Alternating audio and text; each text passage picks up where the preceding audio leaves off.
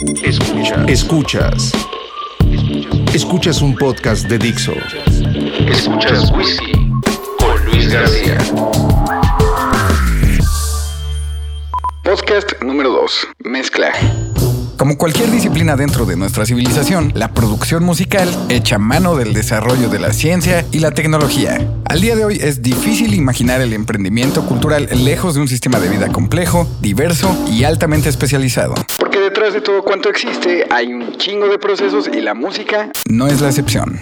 Alrededor de la creación de fonogramas existe un elevado número de conocimientos y actividades periféricas que se conforman como los aspectos técnicos y creativos de nuestra profesión. Un ejemplo claro podría ser la creación del famosísimo Autotune, un procesador de audio diseñado para corregir inexactitudes tonales en la voz. Dicho de otra manera, un afinador de cantantes. El inventor de esta herramienta, Andy Hildebrand, trabajaba para Exxon. Su chamba era desarrollar e implementar técnicas de prospección geofísica para explorar el subsuelo en busca de hidrocarburos. A través de explosiones controladas, generaba ondas sísmicas artificiales para medir la forma en la que éstas se propagan a varios cientos de metros bajo tierra. Poco después de haberse retirado, en un pequeño lapso de ocio y por sugerencia de su esposa, desarrolló un sistema de corrección de tono en tiempo real para patrones vocales y así fue como nació Antares Audio Technology y el Autotune como un elemento muy recurrente en la cadena de procesos de grabación de música. Para muchos de nosotros este desarrollo era inimaginable y hasta la fecha indignante. De una manera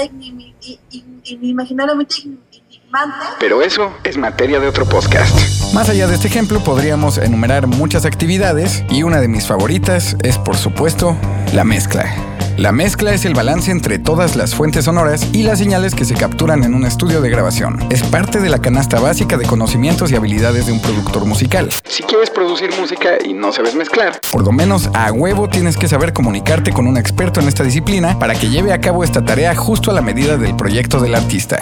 Por eso, un ingeniero de mezcla debe de entender a la música como el arte de los sonidos y los silencios organizados en el tiempo, la dinámica y la frecuencia. Pero también más allá de un fenómeno físico, hay que concebir al sonido como parte de nuestro entendimiento del mundo, porque el fenómeno de la escucha inexorablemente abona a la suma de ideologías, tradiciones, costumbres, creencias, cosmovisiones y conocimientos que albergan nuestra cultura. La mezcla es sin duda un elemento discursivo y emocional dentro de la música. Por eso tiende a ser una de las actividades más interesantes y complejas desde el perfil técnico y creativo. Este podcast, por ejemplo, tiene su propia huella, su propio sonido y su propia identidad. Sin un proceso de mezcla sonaría básicamente así. A partir de este momento estás escuchando este podcast sin mezcla. Esto es una simple grabación demostrativa y totalmente neutral, sin procesos. Sin embargo, también podría escucharse como una grabación con una mala mezcla. Por ejemplo, mi nombre es Luis García y esto es un ejemplo de cómo una producción totalmente amateur puede actuar en detrimento de un contenido, en este caso, radiofónico. Esta grabación, a pesar de tener procedimientos de mezcla, va de la mano con decisiones que afectan la dinámica y la inteligibilidad de lo que escuchamos. Por lo tanto, a través de la mezcla y otros procesos, podemos concluir que la música es un arte interdisciplinario que raya en los terrenos de la ciencia. ¿De cuándo acá se requiere tanta ciencia? Carl Sagan decía que la ciencia no es perfecta, con frecuencia se utiliza mal y no es más que una herramienta, pero es la mejor herramienta que tenemos, se corrige a sí misma, está siempre evolucionando y se puede aplicar a todo. Con esta herramienta, conquistamos lo imposible.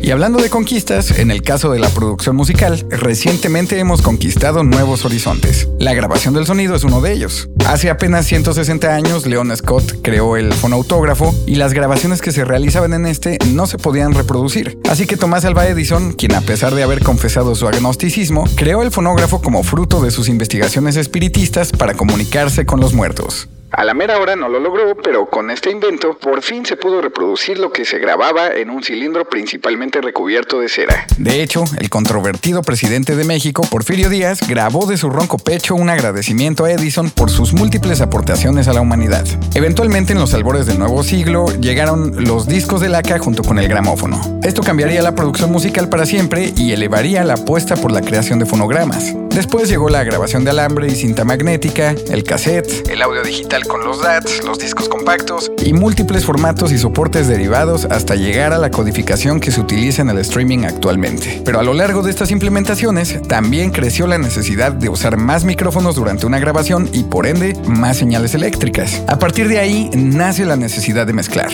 Al principio solo se usaba un micrófono y no había tanto pedo. Pero, como bien dice el dicho, los micrófonos para un ingeniero de sonido son comparados con los pinceles de un pintor. La elección del número de micrófonos, marcas, modelos y aplicaciones suena. Cada decisión tomada en el estudio siempre suena. Y como ya lo platicamos, el sonido es un factor determinante en el discurso que alberga una obra musical.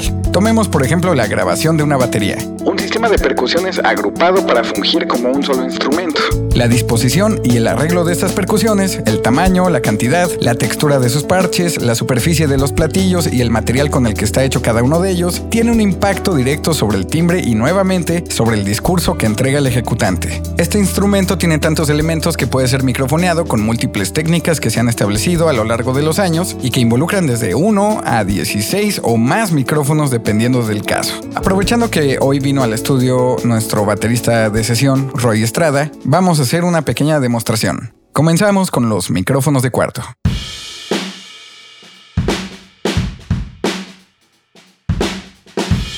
Ahora con los overhead arriba de la batería.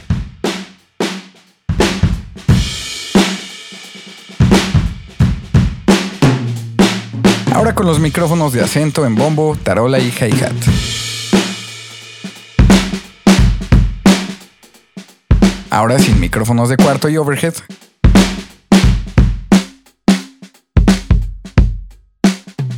Ahora todo junto.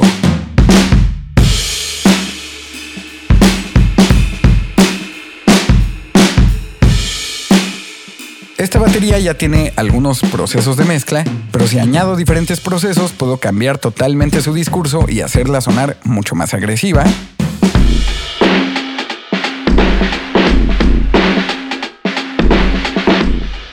mucho más suave.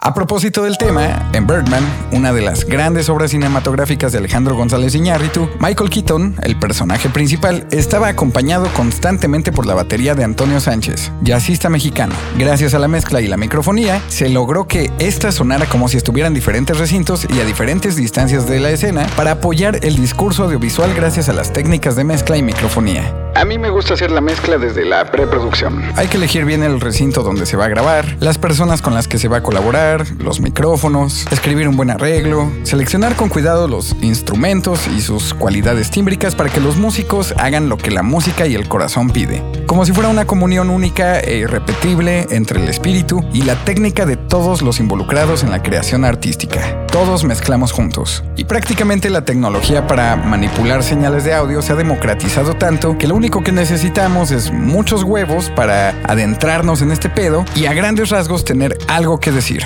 El oído es la brújula por encima de cualquier cosa.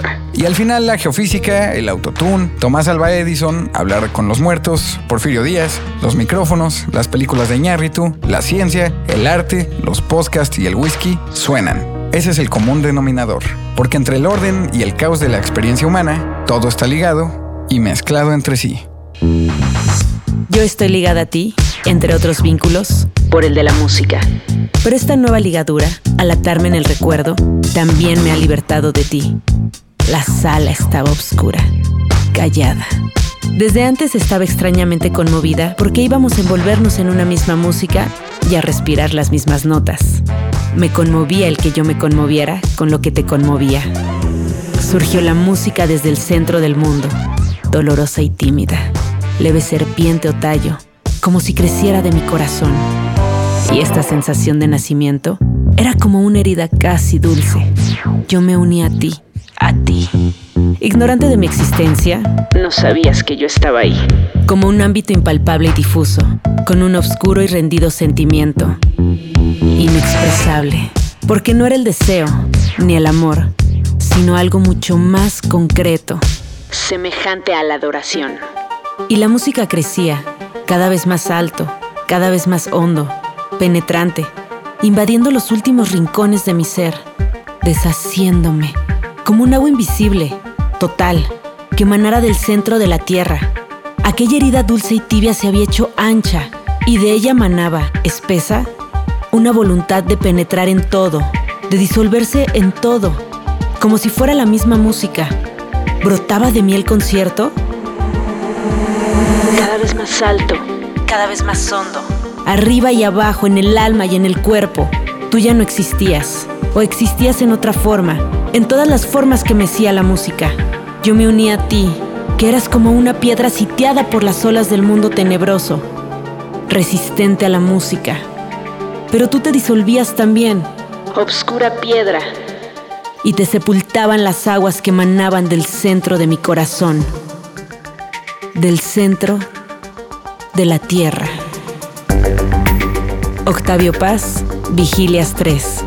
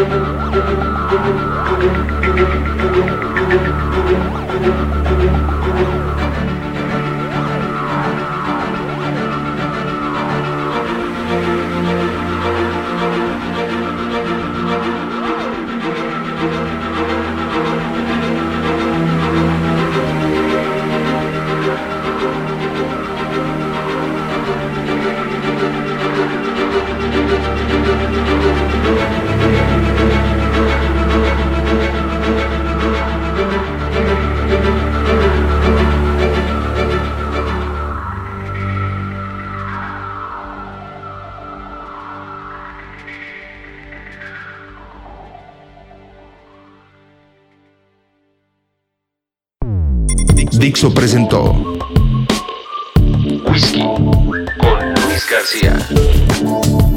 La producción de este podcast corrió a cargo de Luis García. Coordinación de producción Verónica Hernández. Dirección general Dani Sadia.